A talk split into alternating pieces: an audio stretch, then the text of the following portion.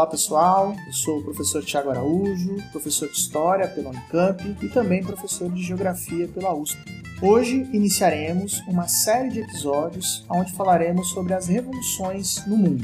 E no primeiro episódio falaremos sobre as revoluções inglesas. Veremos o contexto histórico que desencadeou as revoluções, as características desse processo revolucionário e também a formação da monarquia parlamentar inglesa.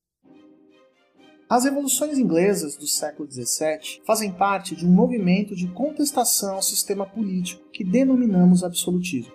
Ela é marcada por um conjunto de conflitos e vai provocar mudanças estruturais no regime político inglês. Este processo revolucionário começa com a Revolução Puritana de 1641 e terminando com a Revolução Gloriosa de 1688 marcando assim a ascensão da burguesia ao poder e consolidando a monarquia parlamentarista na Inglaterra. Não podemos esquecer que esse movimento revolucionário vai criar as condições indispensáveis para a Revolução Industrial do século XVIII, abrindo espaço para o avanço do capitalismo. Mas isso veremos em um outro episódio. Mas como era a vida na Inglaterra antes das revoluções? Os ingleses eram governados pela dinastia Tudor, onde a política implementada vai servir de base para o desenvolvimento econômico do país. O governo de Henrique VIII e de sua filha Elizabeth I vão promover a unificação do país, a criação de monopólios comerciais, como a Companhia das Índias Comerciais. Teremos também o ato de supremacia, que afasta a influência do Papa, confisca os bens da Igreja e que cria o anglicanismo, a religião oficial do reino inglês. Neste período, percebemos grandes problemas na ordem política, econômica e social. Temos, por exemplo, os privilégios nas mãos das corporações de ofício e também uma alta no preço dos produtos agrícolas com o processo de valorização da terra. Aqui a gente vai precisar abrir um parênteses para lembrar uma política no campo que vai ser fundamental para a história da Inglaterra, que são os cercamentos. Isso é, os grandes proprietários rurais aumentavam suas terras, expropriando as terras coletivas, transformando-as em particulares. Como resultado desse processo, temos a expulsão de camponeses do campo e a criação de grandes propriedades para a criação de ovelhas e produção de lã, e isso será imprescindível para a Revolução Industrial, tema de outro episódio. Chegamos num momento crucial para a história inglesa, com a morte da rainha Elizabeth I em 1606. Ela não vai deixar herdeiros, assumindo então o poder neste momento seu primo, Jaime I, rei da Escócia, iniciando assim a dinastia Stuart. Seu reinado vai ser conturbado. Ele vai dissolver o parlamento várias vezes na tentativa de implementar uma monarquia absolutista, baseada no direito divino. Com isso, haverá perseguição a vários grupos religiosos, como por exemplo os puritanos, e muitos deles, descontentes com a situação, acabam migrando para a América do Norte. A partir daí, os atritos entre o rei e o parlamento se intensificaram mas em 1625 Jaime I morre e seu filho, Carlos I, assume o poder. Carlos I tenta continuar uma política absolutista e tenta estabelecer novos impostos, mas acabou impedido pelo parlamento. Vamos lembrar que a Magna Carta inglesa proíbe novos impostos sem autorização do parlamento. O parlamento, por sua vez, queria o controle da política financeira e do exército, e a resposta do rei neste caso foi bem clara: ele dissolve o parlamento.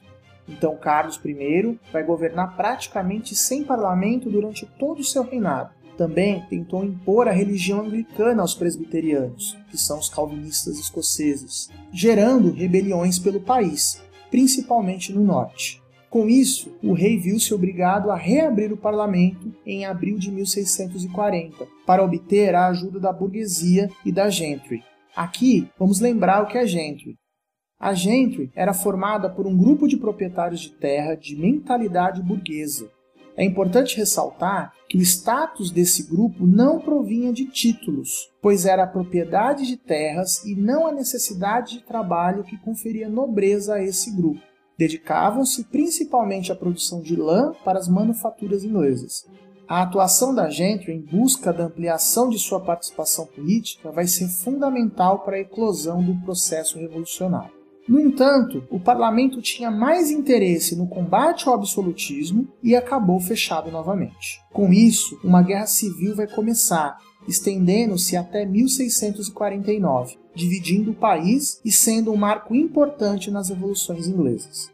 De um lado havia os cavaleiros, o exército fiel ao rei e apoiado pela alta nobreza. Do outro, os cabeças redondas, que recebiam esse nome porque não usavam as perucas dos lordes ingleses. Estes eram fiéis ao parlamento e formados basicamente por puritanos recrutados entre a pequena e média nobreza, pela burguesia e por trabalhadores urbanos e rurais. Este grupo era comandado por um militar chamado Oliver Cromwell. Os cabeças redondas acabam rendendo o rei Carlos I, que foi levado a julgamento e, sob a acusação de tramar uma contra-revolução, foi condenado e executado. Ao tomar essa decisão, a sociedade representada pelo parlamento rompia com a ideia de origem divina do rei e de sua incontestável autoridade. Assim, a guerra civil fomentou novas ideias, lançando as bases políticas do mundo contemporâneo. Após proclamada a República, ela foi entregue a Cromwell, que atendia os interesses burgueses, encerrando assim a Revolução Puritana. Esse nome é diretamente ligado à origem religiosa dos seus organizadores. A República de Cromwell foi responsável pela eliminação dos resquícios feudais e pela consolidação dos valores liberais comuns à burguesia e à gentry. Uma das primeiras ações de Cromwell foi eliminar as facções políticas mais radicais. Além de suprimir os privilégios feudais, Cromwell governava de forma autoritária em favor da burguesia, tanto que o novo parlamento lhe concedeu o título de Lorde Protetor da Inglaterra. Cromwell usou ainda seu autoritarismo para beneficiar a Inglaterra internacionalmente. Suas ações se voltaram principalmente para a Irlanda e para a Escócia, acusadas de abrigar realistas, aqueles ligados ao rei, e contra-revolucionários. Por fim, é importante ressaltar que Oliver Cromwell também foi muito importante para o crescimento econômico inglês, visto que estimulou o comércio e a produção artesanal. Ainda assim, a grande realização dele foi a edição dos Atos de Navegação, leis que fortaleceram o comércio exterior e que visavam combater o principal rival da Inglaterra nos oceanos, a Holanda pelos atos de navegação, ficava determinado que as mercadorias importadas deviam seguir para a Inglaterra em navios ingleses ou nas embarcações dos seus países de origem. Por exemplo, com açúcar brasileiro, que deveria ser importado ou por navios ingleses ou por navios portugueses, mas nessa época os principais comerciantes do açúcar eram holandeses. Após a morte de Cromwell, em 1658, seu filho Richard assumiu o poder, mas a sua falta de habilidade política inviabilizou a sua permanência no poder.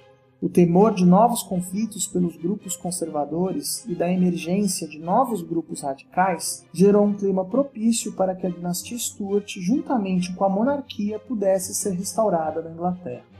Com o apoio dos grupos conservadores à restauração monárquica, Carlos II, filho de Carlos I, assumiu o trono e manteve as relações menos tensas com o parlamento, temendo seguir o mesmo destino de seu pai.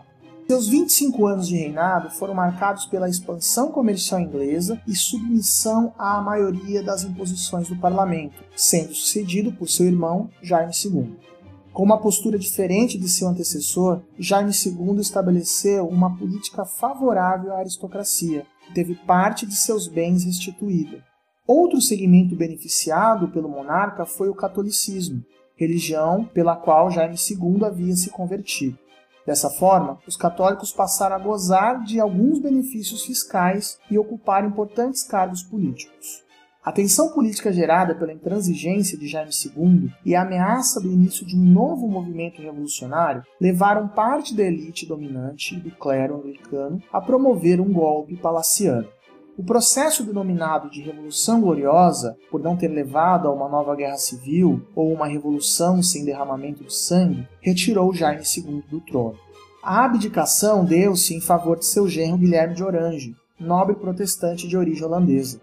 Declarado rei pelo parlamento, Guilherme I foi submetido à Declaração dos Direitos, ou Bill of Rights, documento que estabeleceu a hegemonia do parlamento sobre a monarquia e concedeu a tolerância religiosa aos puritanos.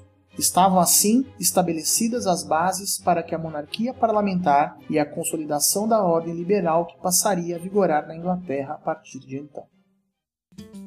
Esse foi o podcast da Litera disponível nos aplicativos Spotify, Google Podcasts, Apple Podcast, Castbox, entre outros, nos quais você consegue seguir a gente e assim não perder nenhum novo episódio. E aí, gostou do conteúdo? Conta pra gente em nossas redes sociais. Eu sou o professor Vitor Valente, diretor da Litera, e até o próximo episódio.